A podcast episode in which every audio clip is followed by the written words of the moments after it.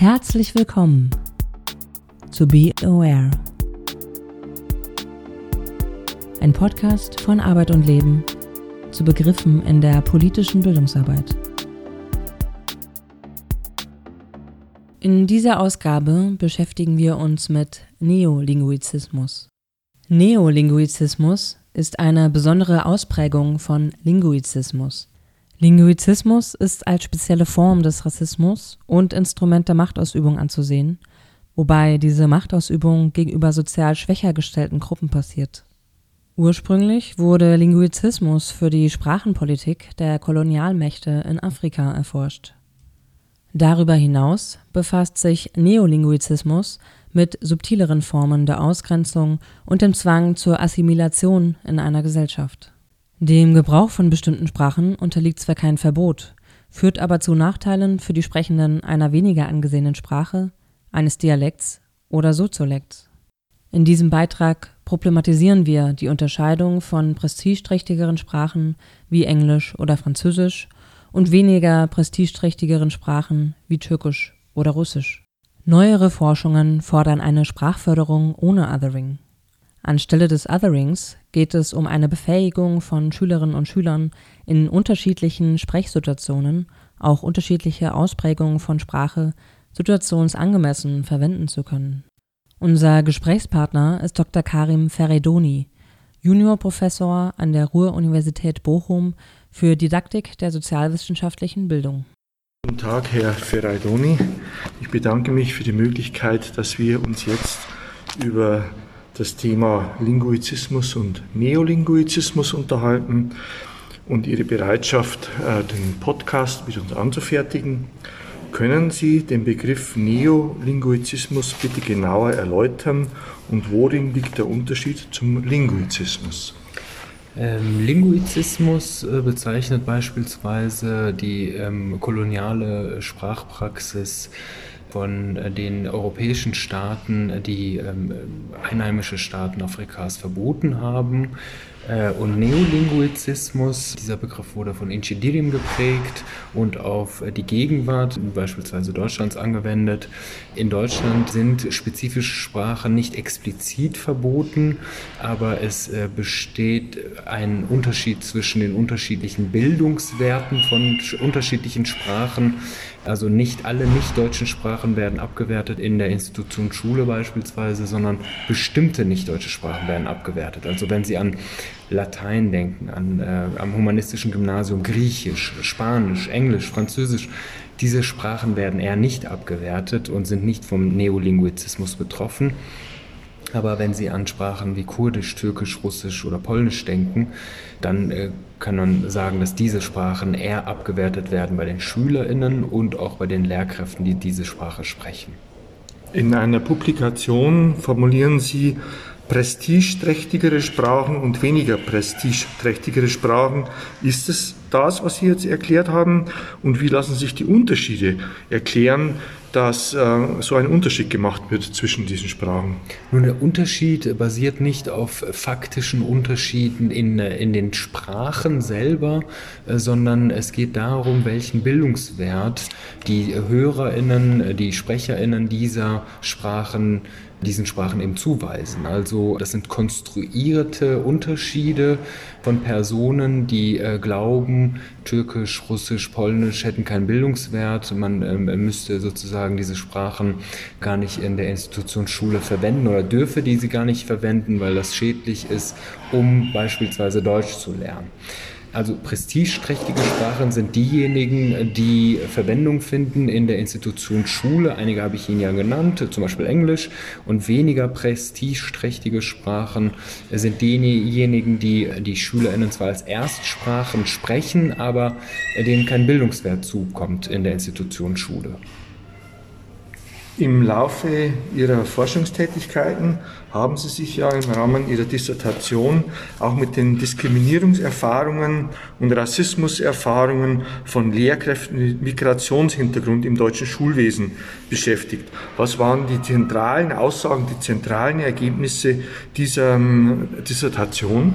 Also das zentrale Ergebnis war wahrscheinlich dass sowohl diejenigen Lehrkräfte, die von sich selber glauben, sie hätten keine Rassismuserfahrung gemacht, äh, identische Muster von Rassismuserfahrung gemacht haben, wie diejenigen Lehrkräfte, die äh, bereits den Fragebogen angegeben haben, ja, wir haben Rassismuserfahrung sowohl im Studienseminar als auch äh, im Lehrerinnenzimmer gesammelt.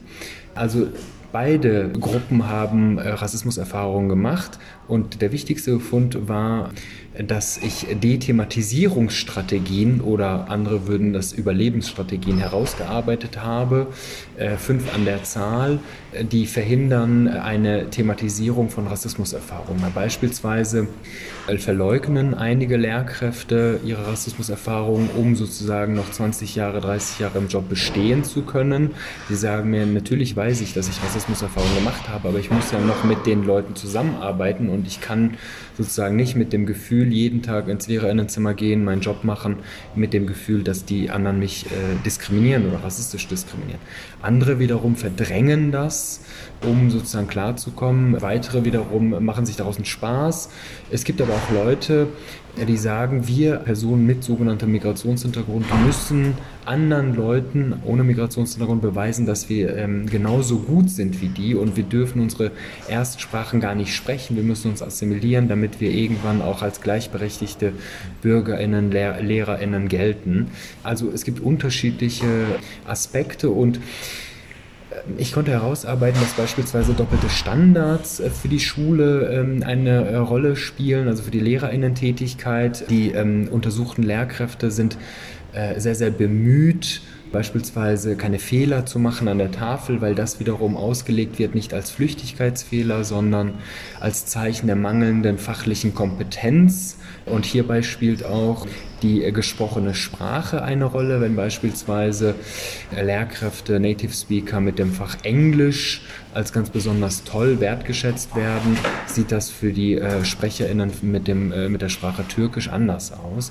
Also doppelte Standards spielen eine Rolle, fachliche Inkompetenz spielt eine Rolle oder die Zuschreibung fachlicher Inkompetenz die Konstruktion von Fremd- und Andersartigkeit spielt eine Rolle und da wird eben rekurriert auf den klassischen biologistischen Rassismus. Eine schwarze Lehrkraft wird nämlich äh, oder wurde das Deutschsein abgesprochen, weil sie eben nicht so aussieht, wie ein äh, normaler Deutscher, in Anführungsstrichen normaler Deutscher auszusehen hat. Also solche Dinge konnte ich herausarbeiten und eben auch diesen Neolinguizismus äh, im Lehrerinnenzimmer haben äh, viele Lehrkräfte gehört, hört sofort auf, diese Sprache zu sprechen, die, also eine nicht deutsche Sprache und ähm, in einer Situation war das folgendermaßen, zwei ähm, Lehrkräfte haben eine nicht deutsche Sprache gesprochen, eine dritte Person kam rein und hat die beiden damit konfrontiert und hat denen gesagt, die sollen diese Sprache nicht sprechen. Und dann hat äh, die angesprochene Lehrkraft gesagt, ja Moment mal, die Spanisch-Lehrkräfte sprechen auch manchmal Spanisch miteinander, hast du das denn nicht gehört? Dann sagt die angesprochene äh, Person, äh, Spanisch ist auch was anderes. Also Spanisch ist in dem Empfinden dieser Person etwas anderes, weil sie einen bestimmten Bildungswert dem Spanischen zuweist, den die äh, gesprochene Sprache eben nicht besitzt. Danke. Wir haben jetzt sehr viel über Probleme in der Vergangenheit gesprochen. Sie empfehlen für die Zukunft, dass Schüler und Schülerinnen über verschiedene Varietäten im Sprachgebrauch verfügen sollten. Was bringt die größere Sprachkompetenz ähm, und diese Variabilität für die Zukunft der jungen Menschen? Ja, wir müssen einfach wahrnehmen, dass ähm, Jugendliche, aber auch Erwachsene unterschiedliche Varietäten des Deutschen äh, jeden Tag benutzen, je nach Kontext. next Und äh, ich würde beispielsweise einige Varietäten, die flapsig dargestellt werden als sogenanntes Kiezdeutsch, nicht abwerten, sondern es geht ja um Code-Switching. Also Jugendliche wissen ganz genau, wann sie formal sprechen müssen und wann sie informell sprechen können und müssen, um bei ihrer Peer Group beispielsweise äh, anzukommen und äh, verstanden zu werden. Also deswegen äh, würde ich sagen, äh, dieses Code-Switching steht sinnbildlich da für den spielerischen Umgang der Jugendlichen mit unterschiedlichen Varietäten und ich würde dringend davor warnen, dass die Lehrkräfte diese Varietäten abwerten, sondern ganz im Gegenteil, äh, spielerisch dass diese Kompetenz auch nutzen der SchülerInnen. Damit kommen wir zu einer zweiten Empfehlung, die ich in der Literatur bei Ihnen entdeckt habe, und zwar die Bedeutung der lebensweltlichen Mehrsprachlichkeit für den Schulalltag nutzbar zu machen. Können Sie uns dazu noch etwas erläutern? Also einige Schulen äh, sind ja dazu übergegangen, äh, ein sogenanntes äh, Deutschgebot im Schulhof zu implementieren. Also keine andere Sprache außer Deutsch darf auf dem Schulhof gesprochen werden. Und ich glaube, das ist falsch. Ich glaube, es geht nicht darum, Sprachgebrauch zu sanktionieren, sondern wir müssen intelligente Lösungsmöglichkeiten finden, wie unterschiedliche Sprachen eingebunden werden können, weil jede Sprache deutet ja auf eine bestimmte Lebensrealität der Schülerinnen hin und man kann nicht bestimmte Lebensrealitäten oder Anteile von Lebensrealitäten der Schülerinnen aus der Schule verbannen. Das geht nicht. Äh, Sprache ist ein Menschenrecht und äh, jeder Schüler, jede Lehrkraft muss die Möglichkeit haben, seine, ihre Sprache zu sprechen. Ein Beispiel aus dem Lehrerinnenzimmer. Ich kenne ein Gymnasium im Ruhrgebiet, das einen Türkisch-LK hat, also Türkisch-Leistungskurs. Die gesamte Schulkonferenz hat sich dafür ausgesprochen, Türkisch im gesamten Schulgebäude zu verbieten. Das führt zu einem kuriosen Umstand, dass die Fachlehrkräfte für das Fach Türkisch sich nicht mehr im Lehrerinnenzimmer über türkische Literatur, Unterrichtsinhalte unterhalten können, sondern sie machen das ab jetzt im Café. Also das geht nicht. Ein Beispiel für die Schülerinnen. In internationalen Förderklassen beispielsweise sollte man gar nicht die Erstsprachen verbieten. Man muss Bezug nehmen, jede Lehrkraft muss Bezug nehmen zu den, äh, auf diese Erstsprachen, um beispielsweise grammatikalische Strukturen nachvollziehen zu können. Also es ist unglaublich wichtig, äh, unterschiedliche Sprachen mit einzubeziehen in die Bewertung. Wir haben jetzt über verschiedene ähm, Vorteile gesprochen äh, der Mehrsprachigkeit und Sie sprechen auch über eine Sprachförderung ohne Othering. Wie könnte eine derartige Sprachförderung an einer Schule denn aussehen? Naja, die Sprachförderung sollte alle äh, lebensweltlichen, sprachlichen Bezüge der SchülerInnen mit einbeziehen. Man muss wirklich intelligente Lösungen finden, wie man beispielsweise Erstsprachen mit einbindet, um diese Kompetenz der Zweitsprachen fruchtbar zu machen. Es geht nicht darum, Sprachen äh, abzuwerten, es geht nicht darum, äh, Sprachen zu verbieten, sondern äh, Lehrkräfte müssen das Potenzial der Erstsprachen erkennen und diese Ressourcen auch nutzen. Es geht darum, unterschiedliche Kontexte, unterschiedliche Lebensrealitäten mit einzubinden in den Unterricht hinein, um sozusagen das Potenzial der SchülerInnen zu fördern. Ja, Herr Ferradoni, danke für dieses Interview. Wir werden das jetzt dann bearbeiten äh, ich werde dann noch ein bisschen einen Text dazu sprechen. Ähm, wenn Sie noch einen Wunsch für die interkulturelle Arbeit äh, mit Pädagogen und Pädagoginnen in Deutschland hätten, was wäre Ihr Wunsch?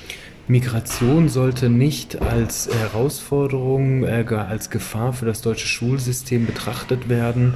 Deutschland ist eine Migrationsgesellschaft und muss unterschiedlichen Lebensrealitäten gerecht werden und Migration gehört dazu. Unterschiedliche äh, diversitätssensible Maßnahmen in der Lehrerinnenbildung sollten dazu beitragen, dass Lehrkräfte Migration als ganz normalen Bestandteil ihrer Professionskompetenz betreiben und erkennen, also Migration sollte nicht als Defizit dargestellt werden, sondern als normal für das deutsche Schulwesen. Gut, dann glaube ich, ist gut für heute. Ja. Weitere Informationen zum Themenfeld Neolinguizismus sowie die angesprochenen Hinweise zu Bildungsmaterial sind auf der Themenseite des Podcasts unter www.politische-jugendbildung.blog. In der nächsten Sendung versuchen wir uns an einer abschließenden Gesamtbetrachtung der rassismuskritischen Bildungsarbeit.